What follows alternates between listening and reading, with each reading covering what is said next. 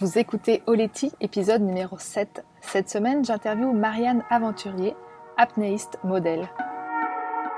Mon nom est Sarah Hébert et j'anime Oleti, le podcast qui te parle en toute simplicité de développement personnel, de yoga et des sports de glisse. Oleti, ça signifie merci en Jéhu, un des 28 dialectes de la Nouvelle-Calédonie, l'île dont je suis originaire. En solo ou à deux, je partage le micro avec des femmes inspirantes sur des thématiques variées comme l'alimentation, le bien-être, l'environnement, le voyage, les sports de glisse ou encore la maternité. Mon but est de te donner les outils qu'il te faut pour aller à l'essentiel et vivre ta vie de rêve. Après 10 ans sur les circuits mondiaux en windsurf, je suis devenue la pionnière du subfinesse yoga en France. Je sillonne désormais les mers du globe en voilier avec mon compagnon et nos deux petits mousses. Alors si comme moi tu as envie de croire qu'avec du cœur tout est possible, écoute bien ce qui va suivre. Dans l'épisode précédent, découvre l'interview d'Eve Linou, chef cuistot sur un bateau écolo-activiste. Cette semaine, j'accueille à mon micro Marianne Aventurier, amoureuse des animaux. Elle partage sa vie entre son métier de psychomotricienne et ses expéditions auprès des mammifères marins. Elle nous parle de la diatomée, leur bateau d'expédition avec son amoureux, et aussi nous fait découvrir quelques aspects de la communication non verbale des mammifères marins. Moi en tout cas j'ai adoré l'écouter parler, j'espère que vous prendrez autant de plaisir que moi. Avant de commencer j'aimerais juste vous parler de la formation Sup Yoga Teacher Training que j'organise depuis déjà 5 ans. Avec plus de 60 certifiés et 7 sessions animées, j'avais envie de continuer à vous former. Mais comme je suis en ce moment en voyage en voilier et que je ne compte pas revenir en France, j'ai décidé de passer online. C'est donc avec plaisir que je prépare le lancement de la première cohorte de la Sup Yoga Teacher Training qui aura lieu en septembre 2020. Si tu souhaites maîtriser le pouvoir transformationnel du Sup Yoga pour toi et pour tes futurs élèves, alors n'attends plus et inscris-toi sur la liste d'attente de la formation. Tu trouveras le lien dans la description de cet épisode. Oleti Allez, maintenant, place à l'échange. Je suis très heureuse d'avoir à mon micro aujourd'hui Marianne Aventurier, que j'ai pu rencontrer sur un mouillage à Bécoué, dans les Grenadines. On était tranquillement ancrés avec euh, Maloya et la famille, et là on a vu un magnifique voilier de 18 mètres arriver, mouillé, Quelques minutes après, deux petites têtes avec euh, Paille Mastuba venir nous rejoindre. Et puis c'était euh, Marianne et son chéri Alex qui venaient euh, faire notre connaissance. En fait, ils nous connaissaient déjà puisqu'ils nous suivaient sur notre chaîne YouTube. Et nous, on a été extrêmement heureux de découvrir leur leur petit monde. Alors pour la petite la petite blague et la petite histoire, Marianne va va, va rougir. on les a invités à manger le barracuda qu'on venait d'attraper. Et puis Alex gentiment a refusé parce qu'ils sont végétariens. Et apparemment, Marianne l'avait tué derrière sur le bateau parce qu'elle voulait vraiment plus euh, faire notre connaissance. Mais on a eu l'occasion d'échanger euh, davantage ensemble et il y a un souvenir qui restera euh, certainement pour toujours ancré dans nos mémoires avec Aurélien, c'est que Marianne et Alex nous ont offert une séance d'apnée, une première séance pour nous, on va dire officielle, parce qu'on avait l'habitude de plonger comme ça pour le fun. Et là, on a fait euh, beaucoup de progrès, on a appris plein de choses. Aurélien, qui a mal aux oreilles, enfin qui avait mal aux oreilles, a réussi à plonger à plus de 2 mètres. Là, il est descendu jusqu'à, je sais plus, 5 mètres, 6 mètres. Et puis moi, j'ai pu découvrir que j'atteignais facilement, je crois, les 1 minute 30 d'apnée, puis que je restais tout au fond euh, tout au fond de l'eau, peinard, t'as regardé les poissons. Enfin, euh, merci Marianne, toi qui es au bout du fil. Encore une fois, merci pour ce euh, fabuleux moment. J'ai très hâte de pouvoir partager avec toi sur ton expérience. J'ai pas encore présenté Marianne, mais elle est elle a fait des études de psychomotricité, mais aujourd'hui, elle est surtout modèle apnéiste. Merci Marianne. Eh ben de rien, Sarah. Euh, merci à toi de m'inviter. Je suis extrêmement heureuse et honorée d'être euh, dans cette nouvelle série de podcasts qui euh, rend honneur aux femmes. Donc voilà, je suis extrêmement honorée. je vais donner ma petite version de l'histoire de notre rencontre. vas-y, vas-y. Que nous, on vous suivait depuis très longtemps, même bien avant d'avoir notre voilier. on rêvait d'avoir un peu cette vie en mer. Et quand on vous a vu arriver au mouillage, mais j'étais complètement hystérique. J'ai dit, mais c'est les gens poussés par le vent. Euh, j'étais vraiment hyper heureuse. Ça a été très dur pour moi d'aller vous voir parce que j'étais extrêmement intimidée et, hum, et impressionné. Vous étiez pour moi des, des célébrités. Et, euh, et c'est vrai que quand vous nous avez invités euh, à, à, manger ce poisson euh, et qu'Alex a dit non, non, je dis mais t'es fou, c'était l'occasion de, de, parler plus avec eux. Et heureusement, vous êtes quand même venu prendre l'apéro chez nous et, et, on a eu le temps de, de faire connaissance. bah oui, oui, c'était, c'était chouette. Et puis voilà, comme je disais, pour nous, c'est aussi un, un souvenir d'apnée assez unique. On va commencer par le début, Marianne. Euh, mhm. De quoi rêvais-tu quand tu étais petite? Où as-tu grandi? Et, quel a été ton, parcours euh, professionnel, sportif? Mhm. Alors, euh, petite, c'est très très simple. J'étais complètement passionnée des animaux, euh, à savoir que je sauvais même mes poux dans la baignoire que je voyais se noyer. Donc c'était vraiment une passion. En fait, je savais pas que c'était mes poux. Euh, je pensais que je pensais que les poux étaient invisibles et je pensais que c'était des petites bêtes qui se noyaient. Mais quand j'ai compris que c'était mes poux, je les ai plus sauvés. Je rassure les, les gens. Mais bref, tout ça pour dire que j'ai une passion viscérale depuis toute petite pour les animaux, qui est complètement inné puisque ça vient ni de mes parents ni de ma sœur. Voilà, c'est vraiment quelque chose que j'ai en moi depuis toujours. Et puis, euh, dans mon parcours, ben, il se trouve que quand je, quand je me pose la question de qu'est-ce qui me plaît vraiment, qu'est-ce qui me rend heureuse, et ben en fait, je me rends compte que c'est de, d'être avec ces animaux, de croiser leurs regards, d'avoir des interactions avec eux.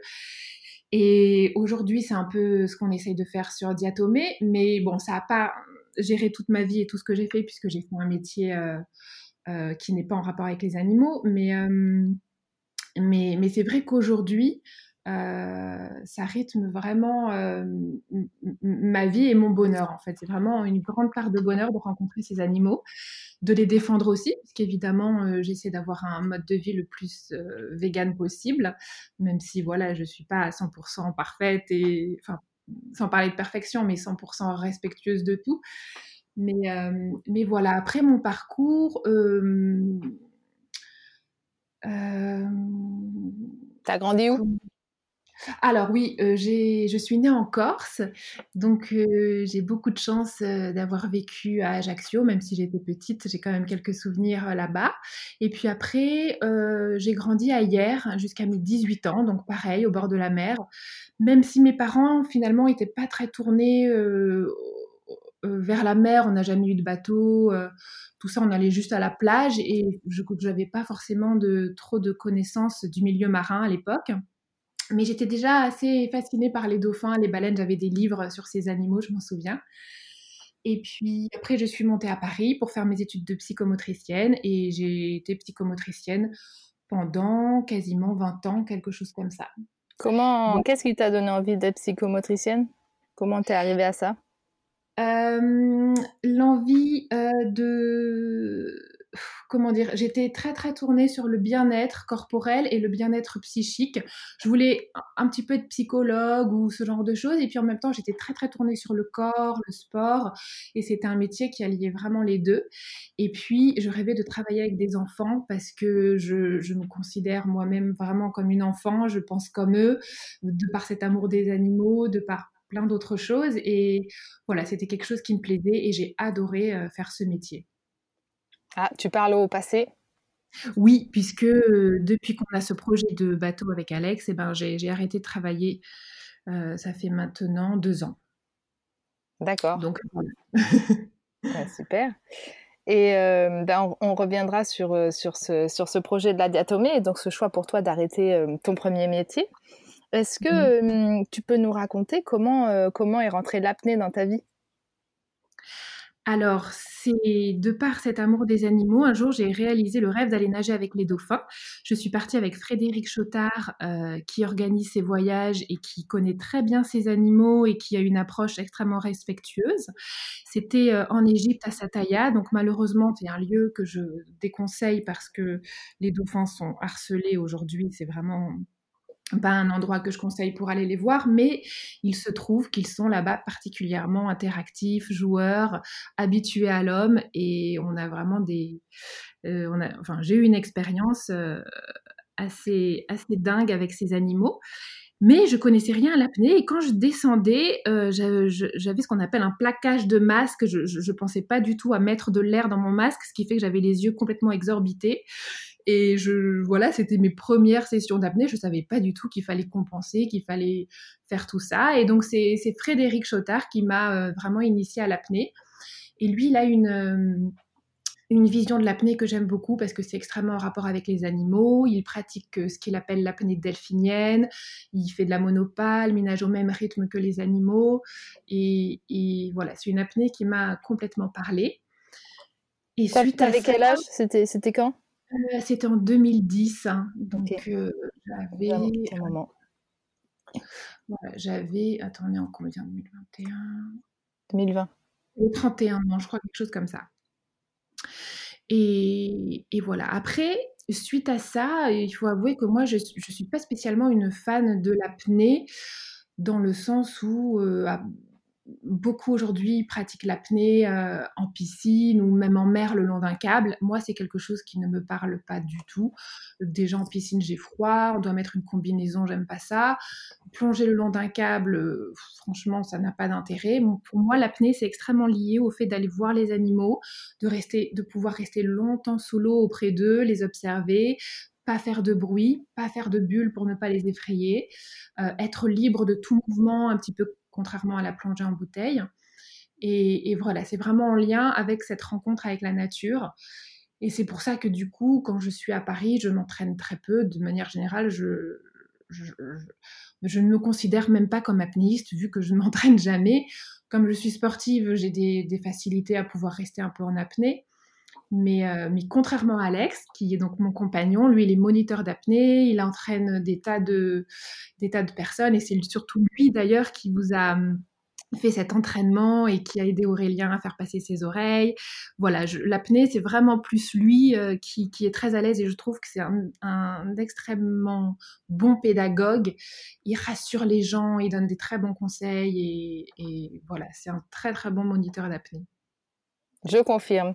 Et alors, raconte-nous, euh, elle a eu lieu quand cette rencontre avec Alex? Parce qu'en fait, la rencontre avec Alex, c'est aussi un tournant de ta vie au niveau de l'apnée et, et, des photos sous l'eau avec les animaux. Euh, est-ce que je me trompe? Euh, non, pas du tout. Ça s'est fait petit à petit. je l'ai rencontré dans une piscine, dans mon club de nage avec palme à Paris, que je remercie ce club d'ailleurs. et C'était il y a combien de temps du coup? C'était, euh, ça va faire euh, huit ans qu'on est ensemble et il a dû arriver au club euh, un ou deux ans avant. donc, bref, ça fait huit ans qu'on est ensemble, qu'on s'est rencontrés dans ce club. Et mmh, suite à ça, il a un très bon ami à lui qui lui a offert un appareil photo et son caisson. Et moi, suite à ce voyage avec les dauphins, j'ai adoré ça. Alex était déjà très attiré, lui, plus par les requins. Il avait voyagé, il avait déjà nagé avec les requins blancs et c'est les requins le, le passionnent depuis qu'il est tout petit. Et hum, on a fait, on a consacré tous nos voyages à aller à la rencontre des animaux marins, que ce soit les mammifères marins ou les requins. Et on a été, par exemple, voir les cachalots à l'île Maurice, euh, les baleines bleues au Sri Lanka.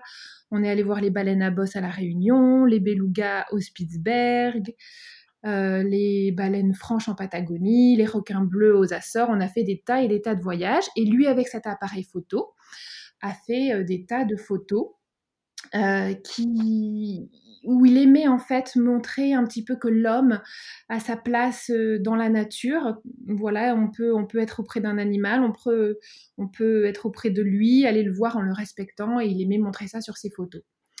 Mais il faut quand même avouer que derrière ces voyages, on, il y avait une ambivalence parce que déjà, c'est des voyages où parfois on, devait prendre des bateaux, aller avec des opérateurs qui ne respectaient pas forcément les animaux. Même si on essayait toujours de faire au mieux, de bien se renseigner avant, on se rendait compte que quoi qu'il arrive, euh, c'est quand même la plupart du temps un acte assez égoïste d'aller voir ces animaux. Souvent, on les dérange, ils ont autre chose à faire que de venir interagir avec nous. Euh, on a eu quand même souvent des mauvaises expériences et on s'en voulait beaucoup. Suite à ça, on montrait des photos, bah, souvent de moi qui nage à côté des baleines, à côté des dauphins, des photos qui font rêver. Et, on donnait aux gens envie de faire la même chose et de euh, participer à cette espèce de comment dire de, où l'animal en fait est, une sorte de consommation, fait partie, est, comme un objet de consommation de masse en fait. On le chosifie, on transforme un peu la mer en Marineland. Et il y a même des endroits où on nourrit les animaux, tout ça. Donc, euh, on, voulait. Euh, voilà, on était ambivalent en faisant ces photos qui donnaient envie aux gens de faire pareil. Et donc, c'est pour ça qu'on a vraiment euh, beaucoup communiqué autour de, de, de, cette euh, exploitation animale, même si oui, c'est moins grave qu'un Marineland, bien sûr, mais il y a quand même une exploitation animale, il y a quand même un gros business derrière tout ça. Et on a vraiment voulu montrer aussi l'envers du décor de, voilà, de, ces animaux. Et surtout, on a décidé d'arrêter d'aller les voir de cette façon-là, qui n'est pas du tout écologique. Et puis, euh, et c'est un peu de là qu'est née l'idée de, de voyager en voilier. Alors, on, va en parler euh, tout de suite après de, tes conseils pour, euh, bah, pour aller voir les animaux de la façon qui te paraît la plus euh, écologique possible, de ta charte de d'éco-apnéiste animalier, on va dire, et puis du projet de la diatomée. Moi, j'aimerais juste que tu nous racontes, alors peut-être alors la première rencontre avec un animal sous-marin, apparemment c'était un dauphin, mais est-ce qu'il y en a eu derrière des rencontres un peu plus impressionnantes? Tu vois, moi j'ai pas eu encore l'occasion de nager avec une baleine, mais euh, quand tu sautes dans une eau dont tu vois pas le fond et que tu te retrouves face à un animal qui fait dix fois ta taille, euh, ça, ça doit être quand même quelque chose au niveau adrénaline, non? Alors, bah, il se trouve que moi, euh, non. je suis un peu particulière, j'ai jamais peur dans l'eau, j'ai jamais peur des animaux, aussi grands soient-ils.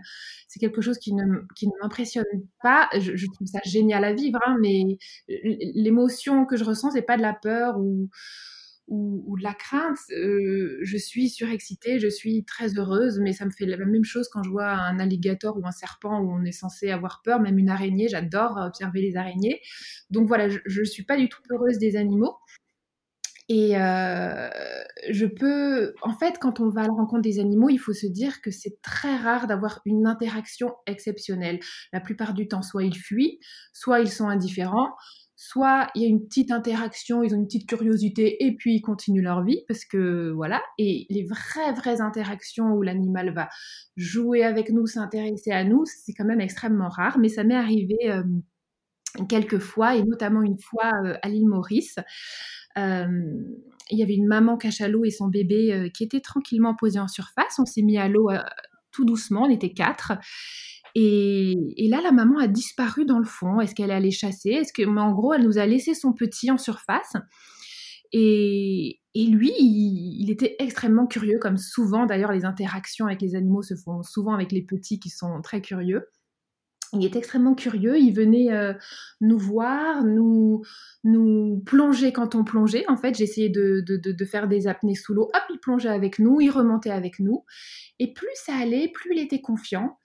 Et plus il s'approchait de nous près. Et on avait deux, il y avait Alex et un autre ami photographe, et tous les deux avaient, avaient donc leur caisson dans les mains. Et le cachalot, il poussait le caisson avec son, son rostre, en fait, son, le bout de son museau. Et, il était de plus en plus tactile. Et il a fini, enfin, il a commencé par euh, ouvrir sa bouche et essayer d'attraper nos palmes dans sa gueule. Et là, on commençait un petit peu à se dire, oula, il prend confiance.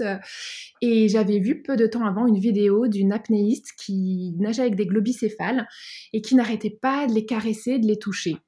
Et à un moment, le globicéphale l'a chopé et l'a emmené tout au fond de l'eau. Et là, elle a vraiment eu extrêmement peur. Et à partir du moment où elle toucher ces animaux, ils avaient complètement le droit de la toucher aussi et ils ont fait, voilà, pour, pour eux c'était un jeu, pour elle c'était moins drôle et je me suis souvenue de cette vidéo, donc évidemment on ne touchait pas du tout le cachalot, mais lui venait au contact et avec sa gueule je me suis dit on est peut-être qu'un jouet pour lui, est-ce qu'il va me choper ma monopale mais m'emmener au fond de l'eau? Et là, là on, a eu, on a commencé un peu à avoir peur. Je, je, je pense honnêtement qu'il n'y avait rien à craindre. Il était extrêmement doux, extrêmement délicat. Il faisait attention à ce qu'il faisait. Mais, on est remonté sur le bateau. Et là, il est passé sous le bateau et il a donné des grands coups comme ça. Il n'était pas du tout content qu'on remonte à bord parce qu'on était une vraie distraction pour lui. Et il a donné des, coups sous, le bateau. Il voulait qu'on retourne à l'eau. Et, euh, voilà, ça c'était une. Euh, je crois que c'est ma plus belle expérience en mer euh, à l'heure d'aujourd'hui.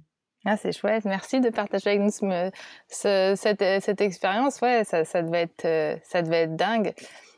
Moi, j'ai vécu euh, une rencontre avec une baleine, mais c'était un peu différent. Mmh. Enfin, je sais pas si elle m'a capté d'ailleurs. Elle, c'était plus moi qui l'ai vue.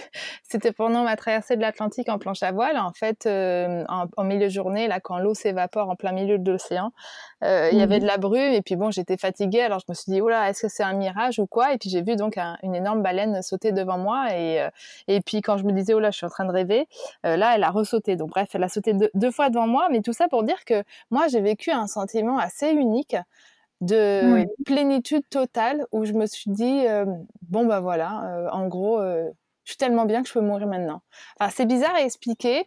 C'est comme si tout prenait un sens, que j'étais à ma place, voilà, une petite mouche dans l'univers face à la beauté, face à la beauté vraiment de, de la planète, de, de, de ce qui la constitue. C'était un moment juste unique où finalement, où il n'y avait plus de, de notion euh, euh, de bien, de mal, de, de mort, de vivant, de, de juste c'est là et enfin c'est vraiment, j'arrive pas trop à poser de mots là-dessus, mais c'est une espèce de plénitude totale quoi. Je comprends un recul extrême où, rien n'est grave et tout est beau. Et c'est marrant que tu dis ça parce que après cette journée, on a vécu ça, c'était une matinée, on avait un trajet à faire en voiture et je me revois dans cette voiture et, et j'ai jamais été aussi heureuse de ma vie. Mmh. J'avais, comme tu dis, cette plénitude, cette, euh, c'était incroyable. Ouais, ouais, ouais. Bah, c'est chouette. Euh, tu dis plein de choses intéressantes, j'essaye de les, de les garder en tête. On, bah, on, on, on va parler de ça rapidement. Euh, tu, tu, disais, pour pouvoir euh, continuer à aller à la rencontre des animaux, mais de façon la plus responsable possible, d'être sûr de mmh. bien choisir la personne avec qui euh, on va les voir, donc la personne, euh, le tour opérateur, le bateau, le mmh. conducteur qui, qui, nous emmène. Euh, et puis tu disais aussi de penser à pas les toucher. Plein de fois, plein de fois, on voit des gens qui touchent les animaux, qui jouent avec, mais en effet, euh, il faut penser que si toi tu te permets de le faire, eux peuvent le faire et se rendront pas compte que que, bah, que, que ça peut être euh, dangereux, même si, comme tu dis, ils ont pas l'intention de te tuer forcément, mais Bien sûr, bien sûr. Euh, alors, pour revenir un peu, pour donner des conseils aux gens qui souhaitent euh, rencontrer les animaux, déjà, il n'y a pas besoin d'aller loin. Il y a énormément de cétacés, ne serait-ce qu'en Méditerranée et en Bretagne. Euh, comme opérateur, je, pense à Regard du Vivant. En Bretagne, il y a Al Lark. C'est des, en fait, c'est des des opérateurs qui sont extrêmement respectueux. Il y a aussi des, chartes, des labels de chartes de bonne conduite. Donc, il faut voir si les opérateurs ont ces labels-là aussi.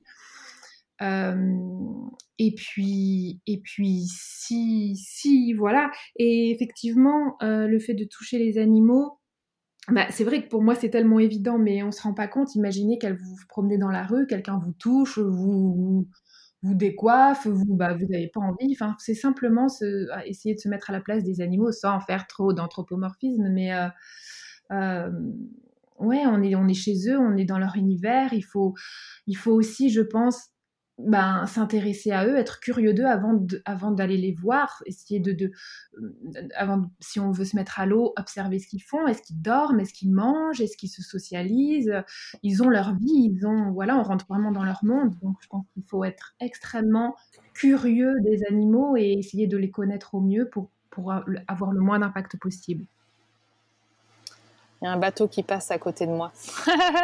je suis au mouillage, donc toujours euh, au Costa Rica. Je me demandais, tu vois, par exemple, nous, quand on est avec notre voilier, euh, je saurais jamais trop euh, quoi quoi faire. Par exemple, si on, on est à la voile avec un, un banc de dauphins, je ne crois pas que j'oserais sauter avec le banc de dauphins. Enfin, les, les animaux en groupe, je sais jamais trop comment ils peuvent réagir. Alors c'est vrai, comme tu dis, dans la grande majorité des cas, ils vont juste disparaître et tu n'arriveras pas à, nager avec eux. Mais pareil, avec un bébé, le bébé d'une espèce, en, enfin n'importe laquelle, euh, j'oserais pas. Je me disais, je me dirais, ah, il y a peut-être ce, cet instinct protecteur de la mer. Euh. Oui, alors, ben, en fait, une des, une des mauvaises expériences qu'on a eues, c'était avec les otaries. Euh, les otaries, elles sont très joueuses, elles viennent faire des bulles, elles repartent et, elles montrent des, des faux signes d'agressivité. Elles essayent de nous impressionner, mais c'est plus un jeu qu'autre chose. sauf une otarie qui était vraiment extrêmement agressive, qui voulait qu'on sorte de l'eau. Euh, elle était très très mauvaise, elle devait défendre son petit. Et ce que je veux dire par là, c'est que on est tout de suite sorti de l'eau. Suite à ça, il faut être, extrêmement attentif au comportement des animaux et avant de nous faire du mal, ils nous donnent, ils nous montrent des signaux, ils nous, ils nous font comprendre et si on comprend pas, je pense qu'ils peuvent être agressifs, ils peuvent être dangereux. Mais il y a plein de signaux avant en général. Euh, je sais pas. Euh, euh, j'essaie de donner d'autres exemples. Mais, mais ça, il y a qu'en passant du temps avec les animaux qu'on apprend en fait. Parce que je vois, tu vois l'exemple de d'Aurélien et moi. moi, j'ai grandi avec un chien et puis j'ai toujours beaucoup aimé les animaux et du coup, j'arrive un peu mieux à comprendre les chiens dans la rue. Mais là, maintenant qu'on a des enfants et tout, Aurélien, il aimerait bien mieux savoir quand est-ce qu'il faut vraiment avoir peur d'un chien ou pas, parce que les chiens, ils aboient presque tous, tu vois. Donc, on pourrait presque avoir peur de tous, mais c'est vrai qu'on arrive plus ou moins à, enfin, quand t'as l'habitude à, à lire s'il va t'attaquer, pas t'attaquer s'il est gentil, si c'est juste pour faire son malin, etc. Et c'est pareil avec les mmh requins, parce que moi j'ai grandi en Calédonie où il y avait pas mal de requins, mais il y a un peu, c'est quand même un peu l'habitude, ou est-ce que tu aurais quand même comme ça des petits conseils à donner euh, aux gens? Euh, euh, C'est vrai que c'est un peu l'habitude. Moi j'ai l'habitude de, de, de, de, beaucoup observer les animaux. Mais c'est vrai qu'on, oui, c'est vrai que il faut apprendre à les connaître, à les observer. Les, dauphins et les baleines, souvent, ce qu'ils font, c'est qu'ils tapent avec leur caudale sur l'eau. Et un jour, on était avec une baleine qui en pouvait plus à la Réunion d'être harcelée par beaucoup de bateaux, et elle a tapé très fort avec sa caudale. Donc sa caudale, ça oui. sa arrière. Elle a tapé comme ça sur l'eau et, et, et, les, le bateau d'à côté disait Oh, elle fait coucou, c'est génial, elle nous fait coucou. Et voilà, les gens interprètent aussi comme ils ont envie les, animaux, et, et c'était pas le cas. C'était un signe vraiment d'agressivité. Elle nous disait foutez-moi la paix. Euh, je, je, je, sais pas, c'est vrai que moi je suis curieuse, je lis beaucoup de choses sur les animaux, et, et c'est comme ça que j'arrive que, que à les connaître aussi. Mais mmh, oui, j'allais te dire, il y a, y, a des, y a des mmh, guides un petit peu là-dessus parce que moi, je me souviens avoir, euh, bon, mon père m'a beaucoup expliqué, mais je me souviens récemment, ou enfin il y a un petit moment déjà, avoir lu un petit guide sur les requins parce qu'il y a une façon, avec, euh, si un requin euh, nage euh, avec des, des, zigzags un peu, s'il fait des tours autour de toi, enfin, tu vois, moi je connais moins du coup les dauphins et, et, les cétacés, mais un peu plus les requins. Et en effet, il y a peut-être des guides qu'on peut trouver sur internet. S'il y en a pas, faudrait que tu en écrives. Fiches pratiques. Oui, j'ai fait un article sur notre blog, mais là d'ailleurs, je, je, voulais le relire, mais il faut qu'on mette à jour notre blog parce que, bref, on n'a pas dû payer le. le bref, il est, on peut plus avoir ah accès. Ah, okay. euh, j'ai fait un article sur euh, comment lire les comportements des cétacés, tous les signes, euh, voilà, que ce soit là. Ah, voilà, super. Ouais, j'avais fait un, article, j'essaierai de. Ouais, va mettre au point ton blog, on, on ira lire ça. Oui. voilà. on parle beaucoup ben, de baleines et de dauphins, mais simplement euh, euh, nager à côté d'un barracuda, euh, les yeux dans les yeux, ou d'un mérou, ou d'autres. C'est vrai que les, les, les, poissons qui sont en haut de la chaîne alimentaire sont souvent plus curieux et un peu plus interactifs parce que forcément ils ont moins de prédateurs, ils sont moins peureux mais, mais, mais même euh, un, crabe, un poulpe, il y a des tas et des tas d'interactions dans la mer qui sont possibles, beaucoup plus que sur Terre finalement, parce que sur Terre, bon, si on a la chance de voir une marmotte ou un chevreuil ou un oiseau, euh, voilà, mais sur, dans la mer, il y a des tas et des tas d'animaux, même la faune fixée, essayer de comprendre comment ça fonctionne. Euh, je, je, parle du corail, des éponges, des, anémones, ce genre, ce genre d'animaux. C'est passionnant quand on s'intéresse un petit peu à la, biologie marine, à tout, l'écosystème qui se met en place, pourquoi tel animal est ici et pas ici. C'est absolument fascinant et on, on, peut passer des heures dans l'eau avec tous ces animaux. Ouais, je, je suis absolument d'accord. Parce que mmh. suite à, notre rencontre, en fait, j'ai continué à m'entraîner un peu le long de, la chaîne de Maloya et je mmh. restais euh, quelques minutes, quelques secondes accrochée au fond à mon, à mon ancre ou à ma chaîne. Et puis je me posais là et au début, ben, il n'y avait pas grand-chose et au fur et à mesure, tous les animaux ressortaient. Et j'ai jamais passé autant de temps à regarder euh, les espèces de poissons qui ressemblent à des petits vers et qui sortent des trous au fond de l'eau que je trouve très amusants, là, qui sont tout droits. Ou ouais, comme tu dis, les petits, les petites éponges, les petits, les petits crustacés, les, les, choses qui sont sous l'eau, qui sont toutes petites, mais quand tu restes là, là-dessous un bon petit moment, tout le monde ressort, vient te voir, et c'est là où tu peux observer vraiment euh, le petit, et le petit est, fascinant, ouais. complètement. Complètement. Et c'est pour ça que la plongée bouteille a tout. Enfin, j'adore aussi la plongée bouteille pour ça, parce que ben, mmh. pour le coup, on n'a pas besoin de remonter en surface pour respirer. On a vraiment le temps d'observer les, petits animaux. Ouais, ouais, ouais. ouais c'est vrai. On a fait une escale superbe à, à Bonaire où euh, Aurélien a passé son, son paddy, euh, open mmh. water. Et puis moi, je me suis remis dans l'eau euh, quelques semaines après mon accouchement. Pour, ça faisait, je sais plus de 12 ans que j'avais pas fait de bouteille. Et, et c'est vrai que pour ça, ouais, ouais, c'est, c'est génial. du coup, c'est intéressant. Je reviens à, à, votre histoire commune avec Alex. Moi, pour moi, que j'ai rencontré Alex, mais jusqu'à euh, maintenant, tu vois, je, je pensais que c'était un photographe, un aptéiste depuis toujours, qu'il avait fait, il avait commencé avec son appareil photo à ses 20 ans, tu vois, et puis que, euh, voilà, et, et c'est comme ça qu'il s'était créé sa, sa, sa, réputation. Et puis, finalement, c'est hyper intéressant euh, de voir qu'en fait, encore une fois, c'est juste la passion, euh, les occasions et puis une grande volonté euh, de faire ce qu'on aime qui qui ont construit votre euh, votre parcours que vous continuez de dessiner et ouais, c'est dingue quoi. C'est dingue du résultat parce que c'est vraiment extrêmement professionnel. Toi, tu te retrouves à être, bah, comme je disais, mannequin apnéiste et puis lui, photographe athéiste vraiment bon quoi. Donc, bah, bravo pour ça. Et puis vous devez vraiment être heureux de, de l'endroit, euh, de la place que vous prenez euh, aujourd'hui. Je veux dire juste euh, votre place à vous, quoi, là où parce que parce que c'est ce que vous vouliez faire. Oui, oui, tout à fait. Alors après, c'est vrai que ça s'est construit petit à petit. On, a, on a avancé vraiment, on s'est formé, ne serait-ce que ben, en biologie marine, en photo, en, un petit peu en apnée, en, mono, en nage avec palme. Mais c'est, tout ça, c'est, venu petit à petit sans trop savoir où on allait finalement. Et puis, quand on a eu ce ce projet de, voilier, finalement, de, vivre sur un voilier, c'est pas du tout venu euh, pour notre amour de la voile. Il faut savoir que moi, je, déteste naviguer. Quand j'étais petite, ailleurs, justement, on avait des cours avec l'école euh, où on apprenait, euh, où on naviguait sur un optimiste, mais moi, c'était le cauchemar absolu, je déteste ça.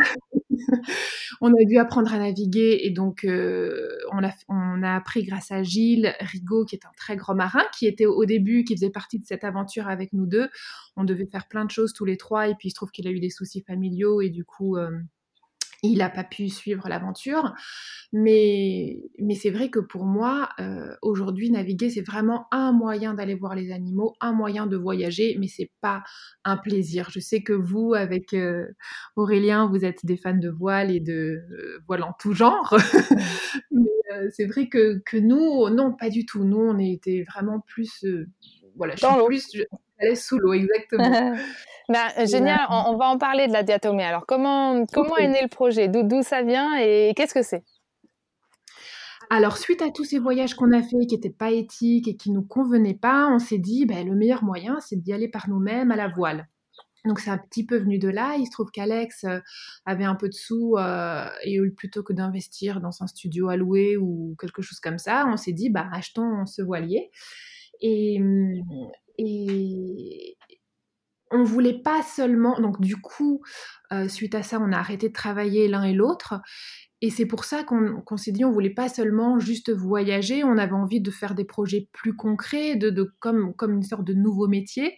Et on avait envie d'axer euh, différents projets euh, avec ce bateau, à savoir d'inviter des sportifs, des artistes, des scientifiques à bord et euh, de pouvoir euh, voilà élaborer des projets avec eux. Par exemple, on a reçu des photographes sous-marins 27 mm et Megan Ogilvy qui sont extrêmement doués.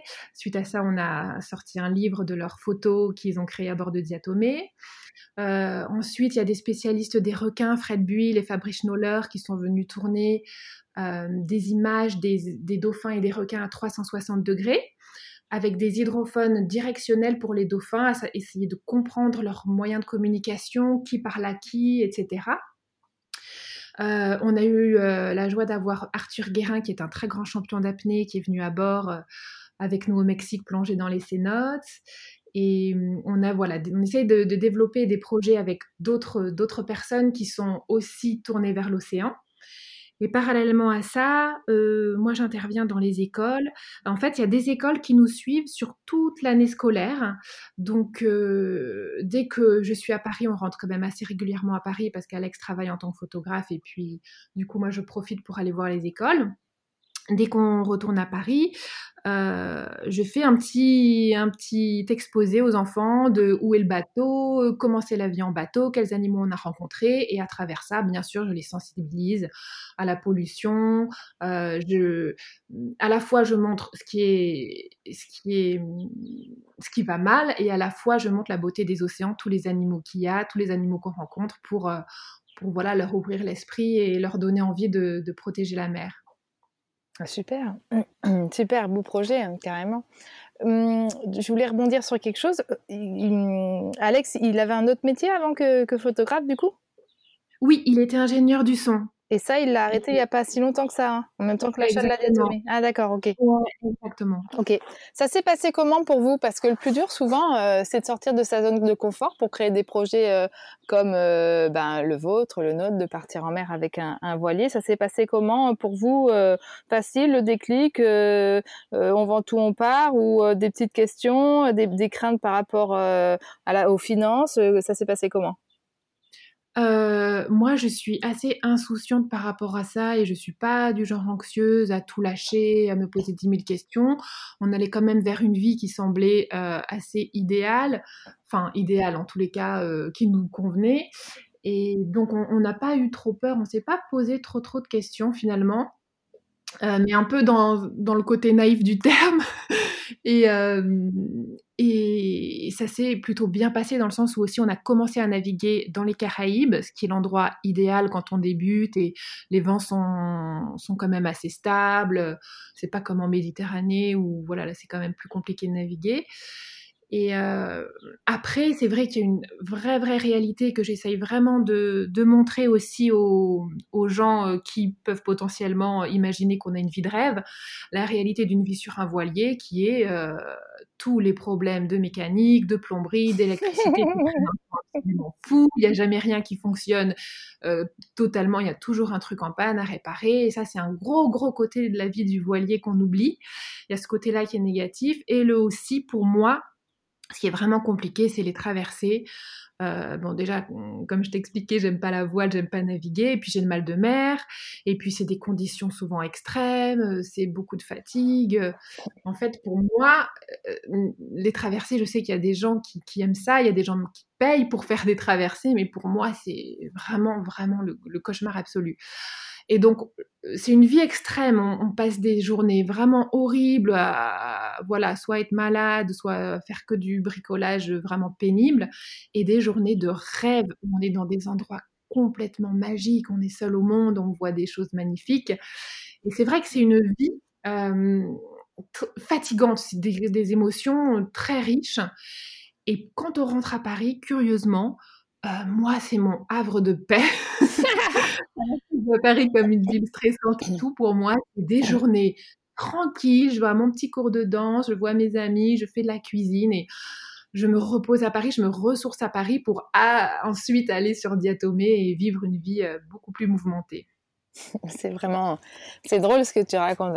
Mais c'est vrai, c'est tellement vrai. Euh, c'est, c'est ce que Aurélien dit en ce moment parce qu'on prépare la traversée du Pacifique, mais c'est crevant, quoi. Il y a toujours un truc à réparer, à mettre au point qui fonctionne pas. Hier, il a passé sa journée au téléphone, par exemple, pour comprendre pourquoi de nouveau le téléphone satellite marche pas. Alors qu'il y a un mois, il avait tout fait et ça marchait. Donc il était avec le service client, euh, voilà, c'était un russe, euh, à l'autre bout du monde et pendant cinq heures, il était au téléphone à essayer que ça, que ça fonctionne. Et puis la veille, il était dans l'eau euh, à, à, réparer, euh, enfin à voir pourquoi notre alternateur fonctionnait pas. Enfin bon, bref, c'est toujours comme ça. Et puis en effet, les traversées, c'est crevant. Bon, par contre, tu es au courant que bientôt tu fais le Pacifique, Marianne je sais, je sais, je, je, je commence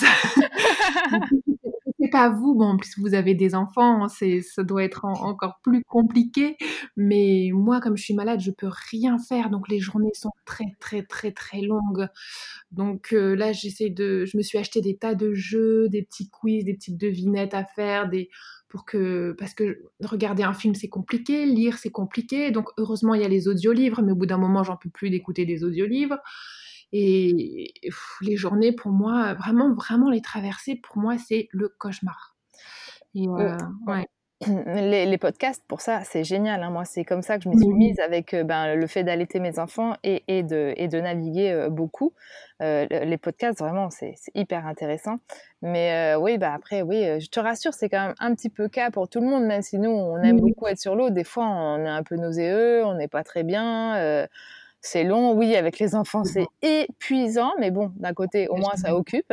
Euh, mais euh, sinon, bah oui, qu'est-ce qu'on fait? Moi, je cuisine, mais oui, j'ai la chance de de, de pas être euh, assez, enfin, trop malade et de, de pouvoir mmh donc cuisiner. Donc, je cuisine beaucoup, j'écoute des podcasts, j'écris beaucoup, beaucoup. Alors, toujours sur qu'est-ce que je veux vraiment faire de ma vie, où j'en suis, comment mieux développer ce que je fais, les produits, mon business, tout ça. Enfin, je passe mon temps à faire des gros brainstorming, moi, quand je suis dans les Mais euh, sinon, et puis sinon, je regarde, je contemple la mer, ce qui se passe autour. Et oui, oui, oui, oui, oui. Il faut avoir une, une belle vie intérieure dans ces cas-là. Oui, ouais, complètement, ouais.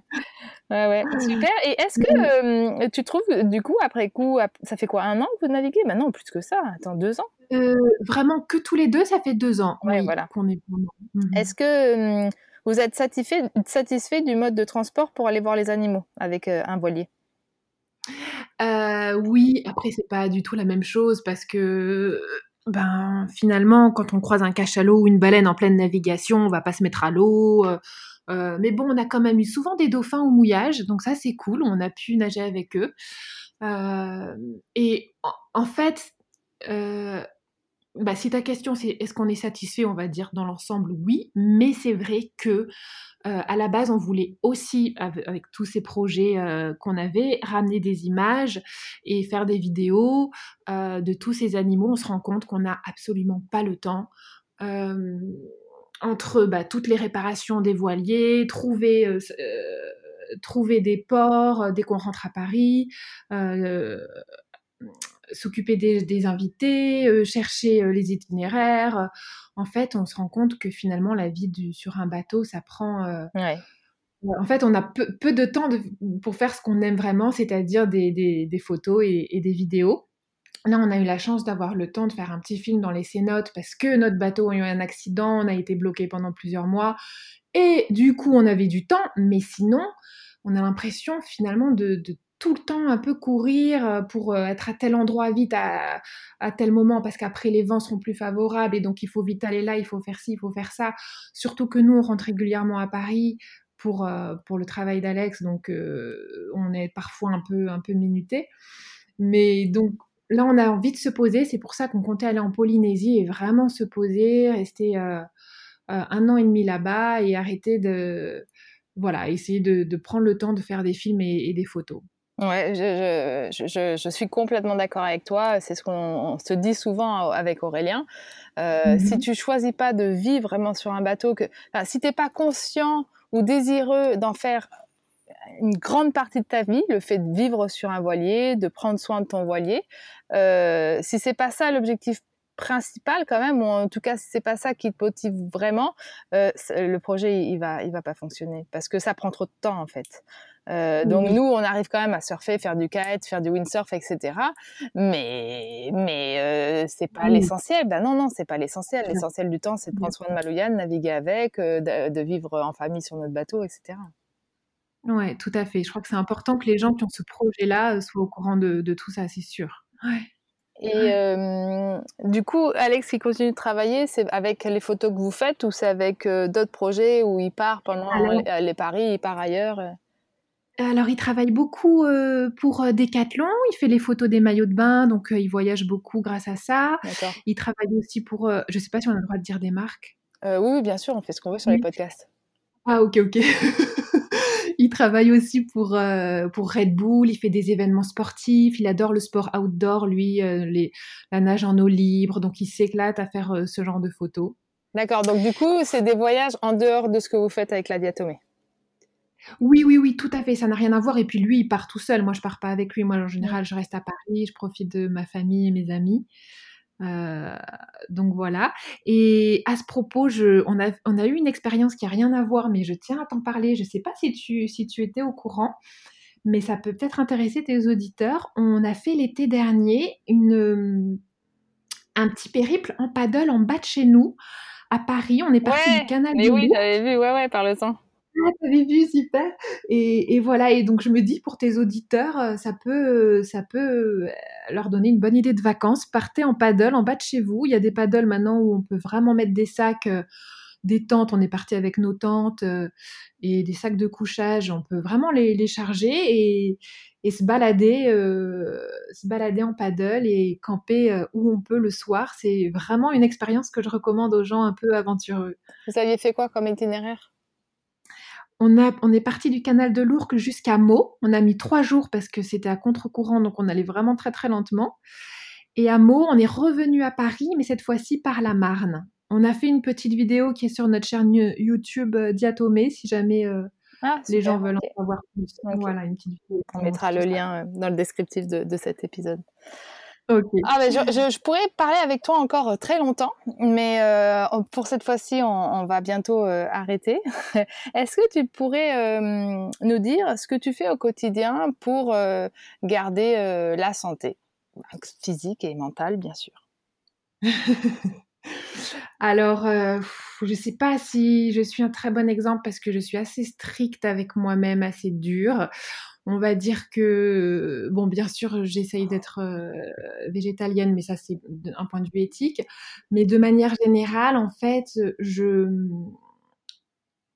comment dire, j'essaye de manger extrêmement sainement, mais voire trop. Ça prend trop de place dans ma vie. C'est pour ça que j'ai pas envie de donner ce conseil-là aux gens. Je sais que moi, je l'applique pour moi, mais je pense que c'est pas forcément sain la relation que je peux avoir avec la nourriture, dans le sens où ben c'est peut-être un peu trop.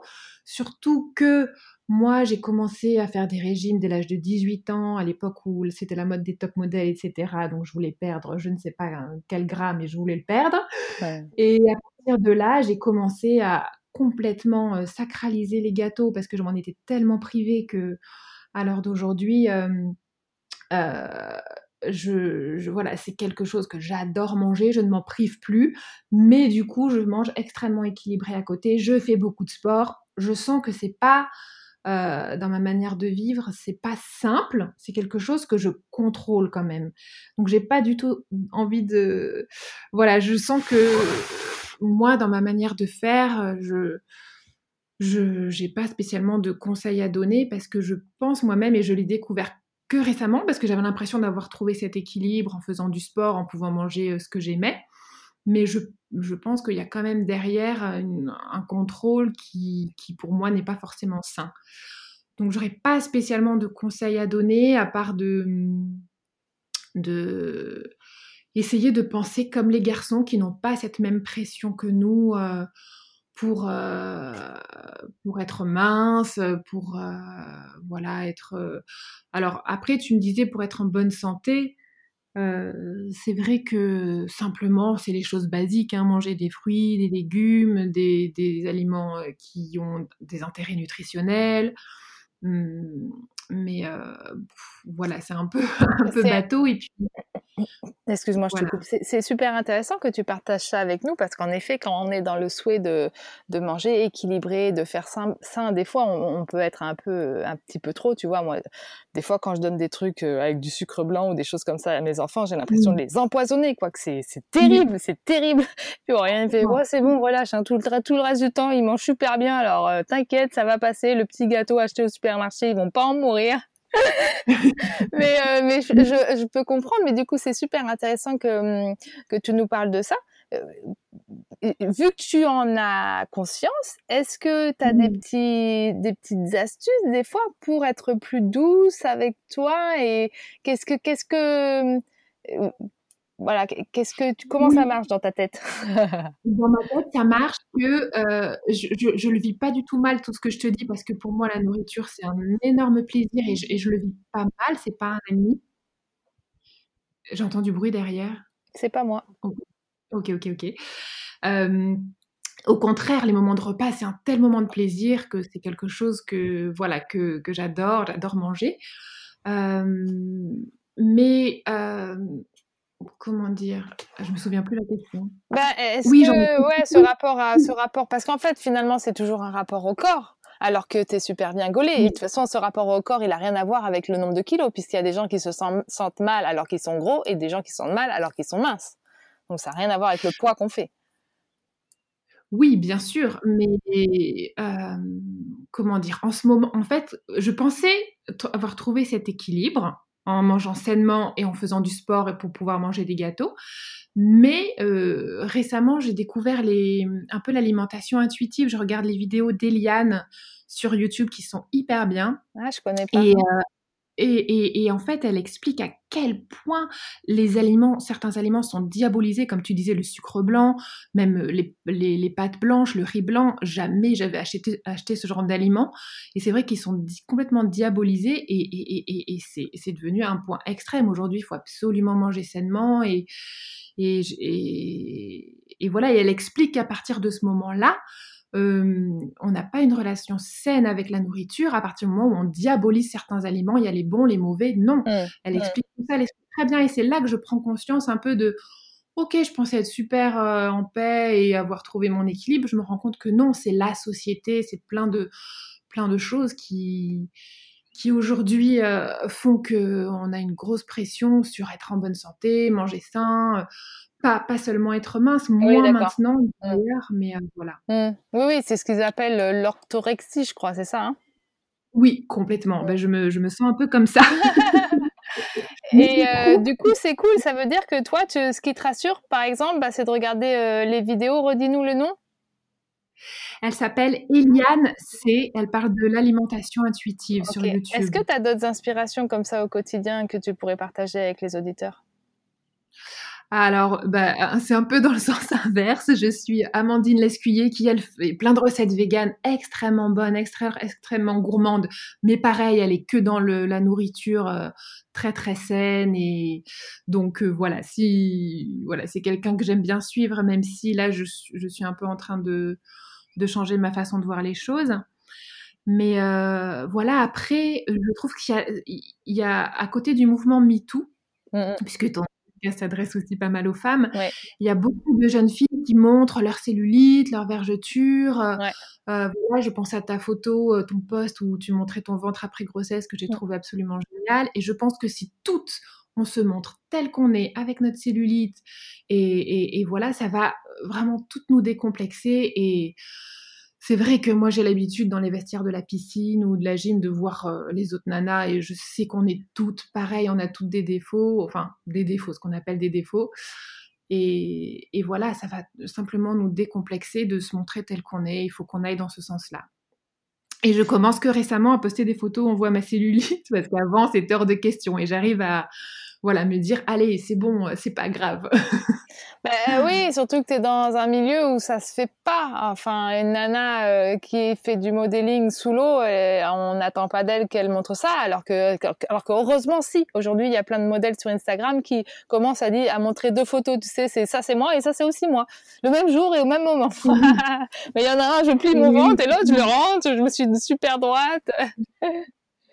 Mais oui, oui c'est cool ces, ces messages-là. Et pour revenir, alors je mettrai les liens de, de, de l'autre nana qui t'inspire au niveau de l'alimentation.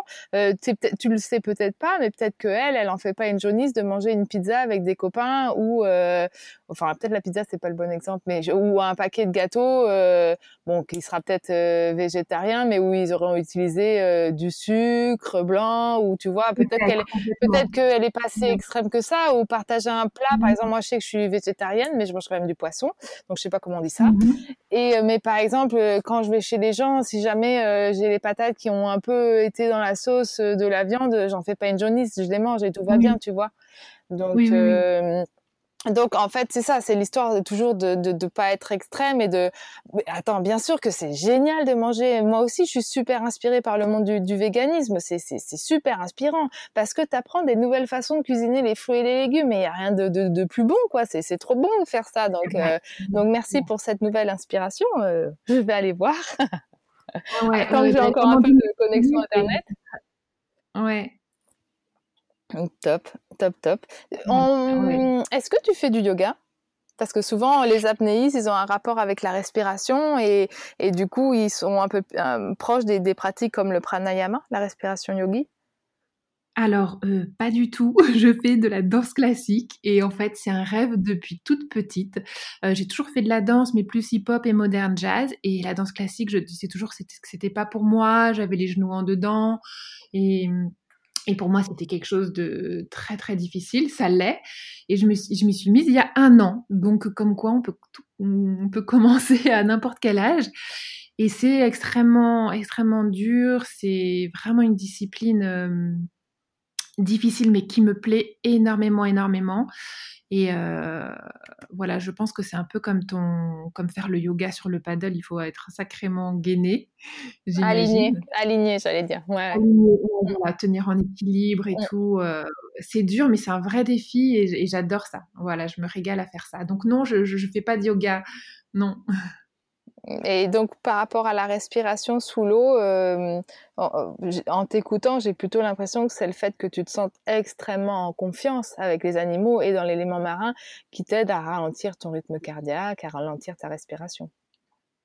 Oui, et puis avant de faire chaque apnée, c'est tout, tout simple, juste bien se ventiler euh, bien, la respirer profondément par le ventre, ensuite par les poumons, et, être le plus détendu possible, détendre muscle après, muscle, être le plus relâché possible. Et ben là, on va tenir beaucoup plus longtemps en apnée cet été sur les plages. Et si vous allez faire du snorkeling, voilà, vous pouvez suivre ces conseils, mais surtout ne plongez jamais seul, hein, parce que plus on est détendu, plus on est relâché. C'est souvent dans ces cas-là qu'arrivent les accidents aussi. Donc voilà, en apnée, ne, faites jamais d'apnée seule. Mais si j'ai un conseil à vous donner pour rester un peu plus longtemps sous l'eau, c'est tout simplement ça, être détendu et bien vous ventiler. Ça donne envie d'y aller là. Mais tu vois, je peux pas, je suis toute seule, les enfants et Aurélien sont partis à terre, alors je vais pas m'amuser à descendre le long de ma chaîne. Mais c'est tentant, tu vois, quand on est quand on est une famille et qu'il y en a un qui doit s'occuper des enfants, c'est tentant d'être, euh, bah, de, de, de, se débrouiller toute seule le long de sa chaîne. Mais c'est vrai que bah faut pas, faut pas exagérer quoi. Il y a plein de plein d'accidents qui ont lieu en apnée quand même. Faut euh, garder ça en mémoire. Bien sûr, bien sûr. Même des apnéistes euh, de très haut niveau qui sont morts dans leur piscine où ils avaient pied. Hein, et qui s'entraînaient simplement tout seuls. Donc, euh, ouais, ouais, euh, ça peut arriver vraiment à tout le monde. Bien, et eh ben on va euh, terminer par la question finale. Ça signifie, ça signifie quoi pour toi? Avec du cœur, tout est possible. alors là, ce qui me vient en, en premier, c'est quelque chose vers, vers ce... J'aimerais vraiment tendre vers ça, mais aujourd'hui, euh, j'ai un amour tel pour les animaux que, que j'arrive pas en fait à aimer autant l'espèce humaine. Et, j'aimerais vraiment arriver à aimer plus l'être humain de manière générale. Donc euh, ça me parle beaucoup. Euh, et voilà, j'essaie de tendre vers ça. et, voilà, c'est ta devise un petit peu oui, c'est ça. Moi, en fait, euh, c'est ce que je crois euh, profondément, profondément c'est mon mantra. Alors, toi, il te parle énormément pour les animaux et pour les humains, tu aimerais le croire encore plus. J'aimerais essayer d'évoluer, d'aller dans ce sens-là. Ok, ok. C'est les devoirs pour les prochaines années euh, de Marianne. c'est exactement ça. Bah, super, bah, merci beaucoup Marianne. Je dis pas que je te rappellerai pas pour un prochain épisode, hein, parce que j'aimerais bien parler encore avec toi de, de plein de choses, de ton rapport au quotidien avec l'alimentation euh, euh végane, comment on fait, euh, notamment sur un bateau, ça, ça m'intriguerait pas mal de savoir ce que tu manges. J'aimerais aussi que tu nous parles un peu plus d'apnée, enfin de plein d'autres choses. Mais pour l'instant, euh, on, on, va relâcher nos auditeurs à leurs activités, bien que le, le podcast c'est génial parce qu'on peut faire deux choses en même temps, et surtout pour les femmes, n'est-ce pas? Désolé les garçons qui nous écoutez, je sais que vous aussi vous êtes capables de faire votre faisselle en même temps d'écouter d'un podcast, par exemple.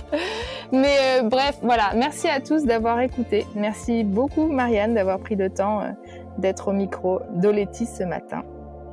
Merci à toi, Sarah. C'était un honneur. Dans le prochain épisode, j'interviewe Clarisse Kremer, championne de course au large, qui s'est découvert cette passion sur le tard. Merci d'avoir écouté cet épisode jusqu'ici. Si tu es toujours là, c'est que tu l'as probablement bien apprécié.